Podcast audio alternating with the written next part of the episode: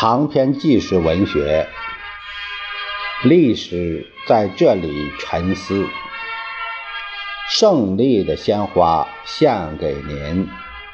作者：刘萍萍、刘源、刘婷婷。有事了播讲。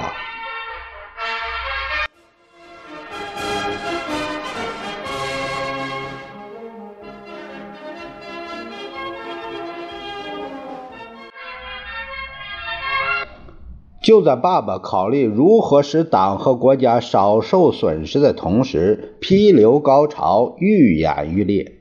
林彪、江青一伙不仅凭借着权力，还起灵于诽谤，把黄浦滩上流氓无赖的惯技也使出来了。十二月底，江青窜到清华大学，扬言说：“刘少奇问题的性质早就定了，是反党反社会主义。”对他的处理只是时间问题，现在是怕老百姓一下子转不过来弯来，得一步一步来。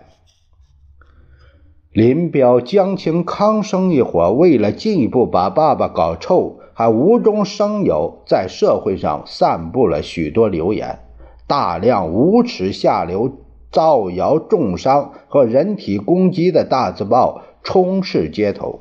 随之又一次在全国范围掀起了批刘的恶浪，以谎言作为武器，意味着政治上的堕落。他们就是这样采取种种卑劣的手段，把水搅浑，使广大人民群众真伪难辨。在党内斗争中，爸爸一向经得起委屈误解，但他不能容忍诽谤诬陷。这时，爸爸已经感觉到斗争的严重性，自己不能再沉默了。我们几个孩子听到一些传闻，弄不清楚，便向爸爸提出了一些问题。他开始回答我们，说明事实真相。我们像一切孩子们一样，想知道自己的父母都做了些什么。爸爸错在哪里呢？爸爸到底为什么受到这样的污蔑呢？为什么他们要造谣呢？爸爸讲述着，他越讲的越多，我们越好奇，提出各种各样的问题。在这一段时间里，爸爸跟我们说了许多许多的事情，这是以前从来没有过的。但是爸爸仍严格遵守纪律，保守党的机密，总是站在维护党和毛主席的立场上。我们深切理解爸爸的心情，显然使他忧虑的不是个人的成败荣辱，而是人民和国家的命运。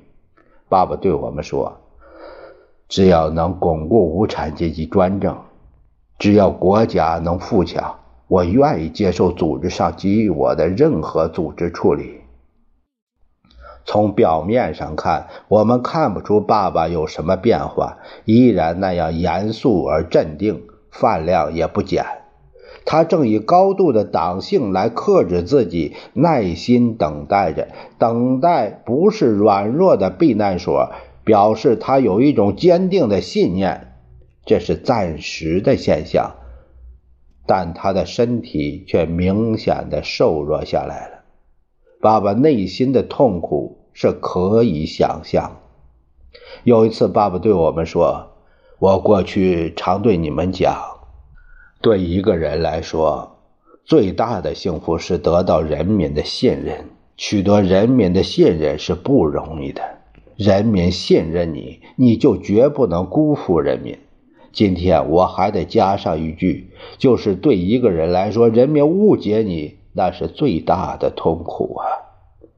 爸爸说到这里，嘴唇都颤抖了。直到现在，我们心里一直在回想着：人民误解了你，人民误解了你。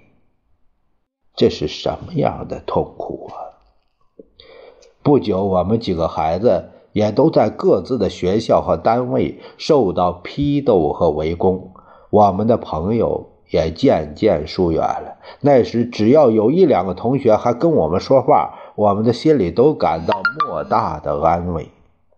一九六七年一月七日，江青一句话就把二哥毛毛刘允若抓到了监狱，大哥大姐远在边疆，杳无音讯，家中只剩下我们四个小的孩子。家庭的突变，朋友的疏远，人们的怒目相视，在我们的心灵上造成了极大的创伤。以往神圣的信仰突然被碾成尘泥，美说成丑，真说成假，善说成恶。兢兢业业为党献身的爸爸成了反动路线的头子，这无论在感情上还是理智上，我们都是无法接受的。爸爸看出了我们的思想，意味深长地说。群众现在认为我犯了错误，他们有权利批评我。在我主持中央工作期间，不可避免地犯有工作错误和思想错误。处在我这样的地位，影响很大。这些年，党也犯了些错误，群众当然不满。你还不允许人家骂娘吗？我主持中央工作，必须要承担主要责任，这叫责任错误。群众现在认为我没有把他们交给我的工作做好，他们生气，对你们也会有过火行动。你们要理解群众，绝不能有对立情绪，要经得起委屈。将来你们会明白，中国人民是最可爱的人民。